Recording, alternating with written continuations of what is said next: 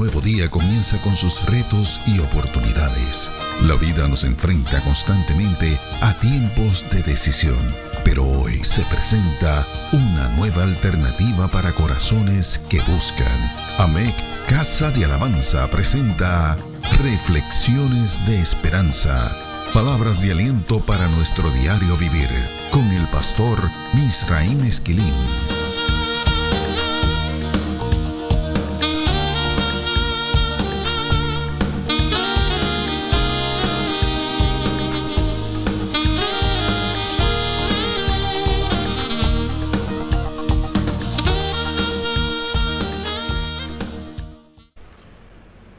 Recibe bendiciones del Señor.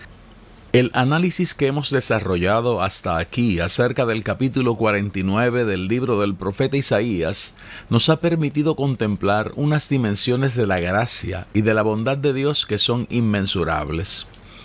El Todopoderoso inspiró a este profeta a documentar una serie de promesas eternas para aquellos que creen en el Señor y que confían en sus decisiones. Estas promesas no solo están vestidas de eternidad, sino que nos colocan en unos escenarios inmerecidos y humanamente inalcanzables. Sabemos que todo esto es el producto de la gracia y de la misericordia de Dios. Basta considerar que los primeros trece versos de este capítulo fueron escritos para describir la misión y la ruta que seguiría Cristo, el Mesías, el Salvador y el Señor de nuestras almas. Mirar estos versos a través de los cristales que nos regala el Nuevo Testamento, esto es, apropiándose de estos, es simplemente inimaginable. Más de uno de los lectores de estos versos se ha preguntado por qué es que Dios nos regala estos océanos insondables de gracia y de misericordia. En unas reflexiones recientes decíamos que una de las razones por las que Dios decidió crearnos es porque a Él le gustan las historias. De hecho, en esa reflexión citamos a la escritora de la novela Out of Africa, Karen Blixen, que escribía originalmente bajo el seudónimo de Isaac Dinesen, como una de las personas que cita esta aseveración. La realidad es que esta es una expresión asídica del siglo XVIII. La Biblia dice que los seres humanos somos la corona de la creación, así lo dice el salmista en el Salmo 8. La historia más grande de la que Dios nos ha hecho formar parte es la historia de la salvación. El clímax de esta historia es la misericordia demostrada en la cruz del Calvario. A partir de ese clímax, Dios acentúa su llamado y nos invita a que tomemos parte activa en la historia de la salvación. No olvidemos que solo en Cristo hay salvación, solo en Él hay redención y solo en Él hay vida eterna. Cristo, y solo Él es Rey de reyes y Señor de señores. La gloria y el honor, la autoridad y el poder le pertenecen solo a Él. El profeta Isaías nos deja saber acerca de esto de muchas maneras, incluyendo la selección de palabras que utiliza para escribir los primeros versos del capítulo 49. Tomemos como ejemplo el verso 5 de ese capítulo. Ahora pues dice Jehová, el que me formó desde el vientre para ser su siervo, para hacer volver a él a Jacob, y para congregarle a Israel, porque estimado seré en los ojos de Jehová, y el Dios mío será mi fuerza. Esa es la versión Reina Valera de 1960. Algunos especialistas en este texto han dicho que este verso puede ser formulado de una manera diferente a la versión Reina Valera del 60. Para esto, Basta con tan solo considerar el verbo amar, que se traduce aquí como dice, dice Jehová. Cuando este verbo es relacionado con el verbo que se traduce como hacer volver, esa es la expresión hebrea les joven del verbo shub. Entonces tenemos una expresión que dice que todo esto trata de un decreto de Dios.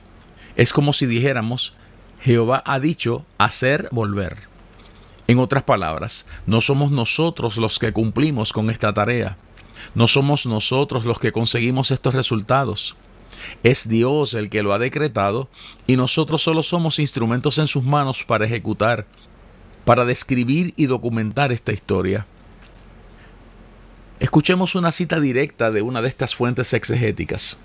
Citamos, es decir, ha dicho o decretado que Israel vuelva a su Dios, lo que también equivale para el profeta a volver a Sion.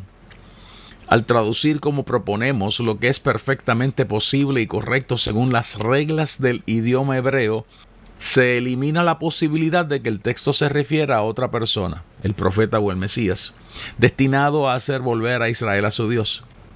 El verso 5 en su totalidad puede ser traducido así. Y ahora Jehová, quien me formó desde el vientre, ha decretado hacer que Jacob vuelva a él, e Israel se adhiera a él. Así soy estimado en los ojos de Jehová, y mi Dios es mi fortaleza.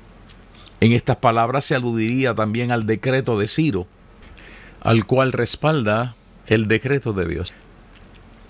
Si usted escuchó con cuidado, se habrá percatado que Dios hace que hasta un gentil inconverso como Ciro forme parte de esta historia, la historia de la salvación que Dios ha escrito. El doctor Warren W. Wiersbe formula algunas preguntas cuando analiza los primeros versos del capítulo 49 del libro de Isaías. Una de estas tiene que ver con la autoridad que tiene Cristo como el siervo de Dios, como el Mesías, para predicar a las naciones gentiles y hacerlo con la autoridad que se describe en los versos 5 y 6. Escuchemos esos dos versos en la versión Reina Valera de 1960. Ahora pues dice Jehová, el que me formó desde el vientre para ser su siervo, para hacer volver a él a Jacob y para congregarle a Israel, porque estimado será en los ojos de Jehová y el Dios mío será mi fuerza. Dice, poco es para mí que tú seas mi siervo, para levantar las tribus de Jacob y para que restaures el remanente de Israel. También te di por luz de las naciones, para que seas mi salvación hasta lo postrero de la tierra. El doctor Worsby argumenta que Cristo, como el siervo del Señor, fue llamado a su ministerio desde antes de su nacimiento. Esto es lo mismo que la Biblia dice que le sucedió a figuras como el profeta Jeremías, Jeremías capítulo 1 verso 5, y el apóstol Pablo, Gálatas capítulo 1 y verso 15. Dios lo preparó como espada aguda y saeta bruñida. Referencias bíblicas en el Nuevo Testamento, Hebreos capítulo 4 y verso 12, Apocalipsis capítulo 1 y verso 16. Worsby puntualiza que el Mesías vino al mismo tiempo como siervo y como guerrero esto es, sirviendo a aquellos que confían en Él y juzgando y sentenciando a aquellos que le resisten. Es entonces que Worsby hace un señalamiento estremecedor. Citamos, todos los siervos del Señor deben ser como armas preparadas. Robert Murray McCain escribió que Dios no bendice los grandes talentos tanto como lo hace con el parecido que tenemos con Jesús. Un ministro, siervo, santo del Señor es un arma formidable en la mano de Dios. Cierro la cita, esta es una traducción libre del que escribe esta reflexión. El doctor Wiersbe añade a todo esto que hay varias cosas que no podemos perder de vista. Una de ellas es que la iglesia es la luz de Dios para un mundo en tinieblas. Mateo capítulo 5 versos 14 al 16, Hechos capítulo 13 versos 46 al 49. Él añade que así como le sucedió a Israel, parece que nosotros como iglesia estamos fracasando en llevar el mensaje de las buenas nuevas a los confines de la tierra. Nuestra misión, nuestra tarea en la historia escrita por Dios no admite excusas ni sustituciones. Worsby concluye diciendo que no podemos perder de vista que el Mesías tenía profetizado que sería rechazado por los judíos y por los gentiles o sea que la iglesia del siglo XXI debe estar preparada para ser marginada, rechazada y humillada. El rechazo al que Worsby alude es el que aparece descrito en el verso 7 del capítulo del libro de Isaías que estamos analizando. Escuchemos cómo lo recoge la versión bíblica Palabra de Dios para Todos.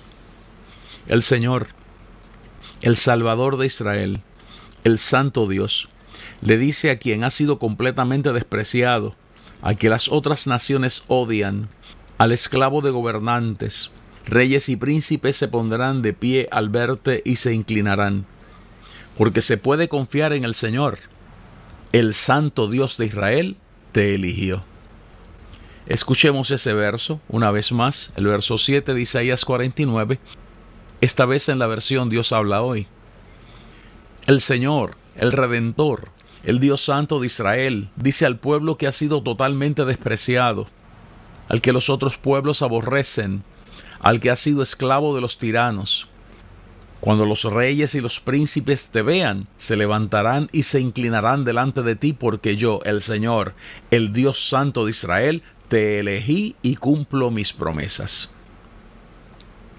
Los que han escuchado estas versiones bíblicas deben haberse percatado que una de ellas, Palabra de Dios para Todos, refiere este verso como parte de la tarea y la misión del Mesías, mientras que la otra, la versión Dios habla hoy, lo refiere a la tarea, la misión y la historia del pueblo de Israel. O sea que este verso describe las vicisitudes del Mesías y las tragedias que viviría el pueblo de Israel. ¿Será correcto aplicar este verso bíblico a la iglesia? La respuesta es que sí. La iglesia ha sido diseñada para estar contra las sogas, en una lucha desigual y atropellante. Es allí en donde ella se convierte en testigo de los actos portentosos más extraordinarios de la mano de Dios. Podemos dedicar el análisis de este verso bíblico al estudio del desprecio, del aborrecimiento, de la esclavitud y del rechazo que éste describe. Otra alternativa es analizar las características que se utilizan para describir aquí a aquel que nos habla. La alternativa seleccionada es obvia. Basta reconocer que se ha profetizado que el primer escenario es uno pasajero, que posee fecha de expiración. En cambio, el segundo describe al inmutable, al gran yo soy, a aquel que nunca cambia, como dice Hebreos en el capítulo 13 y verso 8. El que habla en este verso es identificado como el Redentor, el Gaal. Este título, entre otras cosas, describe a alguien que decide rescatar mediante la compra de una propiedad que ha sido vendida. El capítulo 25 del libro de Levítico es un buen ejemplo de esto. Describe a alguien que ha decidido libertar, comprar la libertad de una persona redimir o adquirir la propiedad de un familiar fallecido, como usted lo encuentra en el libro de Ruth en el capítulo 4. Y o rescatar de su abandono y soledad en la sociedad a la viuda de un familiar fallecido. Ruth capítulo 2, verso 20. Este título describe a alguien que compra mediante un pago las cosas consagradas, por ejemplo, Israel de la mano de Egipto y Jerusalén de las manos de sus enemigos al mismo tiempo que establece y describe la relación personal que éste tiene con aquellos a los que ha redimido. Un ejemplo muy singular del uso de este título es el que hace Job en medio de sus crisis cuando dice lo siguiente. Job capítulo 19, versos 25 al 27, versión Reina Valera de 1960. Yo sé que mi Redentor vive, y al fin se levantará sobre el polvo y después de deshecha esta mi piel, en mi carne he de ver a Dios, al cual veré por mí mismo, y mis ojos lo verán y no otro, aunque mi corazón desfallece dentro de mí. Isaías dice que el que nos habla acerca de estos escenarios se llama el Redentor, o sea que Él ya pagó el precio necesario para rescatarnos de todos esos escenarios trágicos e inmisericordes. Tal y como dijera Job, nuestro Redentor ya ha asegurado que es capaz de levantarnos entre los muertos. Nuestro Redentor vive y nos ha prometido que veremos su retribución con nuestros ojos, o sea, aquí, en la tierra de los vivientes. Así lo afirma el salmista en el Salmo 27 y verso 13. Hubiera yo desmayado si no creyese que veré la bondad de Jehová en la tierra de los vivientes. Es por esto que podemos esperar y aguardar al Señor, como dice el verso 14 de ese Salmo 27. Esta es una de las razones por las que nos esforzamos y recibimos aliento para el corazón. El Redentor ha hablado y ha pagado el precio necesario para que recibamos el cumplimiento de estas promesas. Isaías dice que habla aquel que es santo. Tal y como dice R.C. Sproul, la santidad de Dios es su naturaleza y la naturaleza de Dios es su santidad. Y tal como argumenta Louis Berghoff, la santidad de Dios es su trascendencia. O sea que esto lo distingue de toda la creación. En otras palabras, que habla alguien que no tiene necesidad alguna para querer inmiscuirse con nosotros, mas sin embargo lo hace. Lo que motiva al Santo de Israel a hacerlo es el amor que siente por nosotros.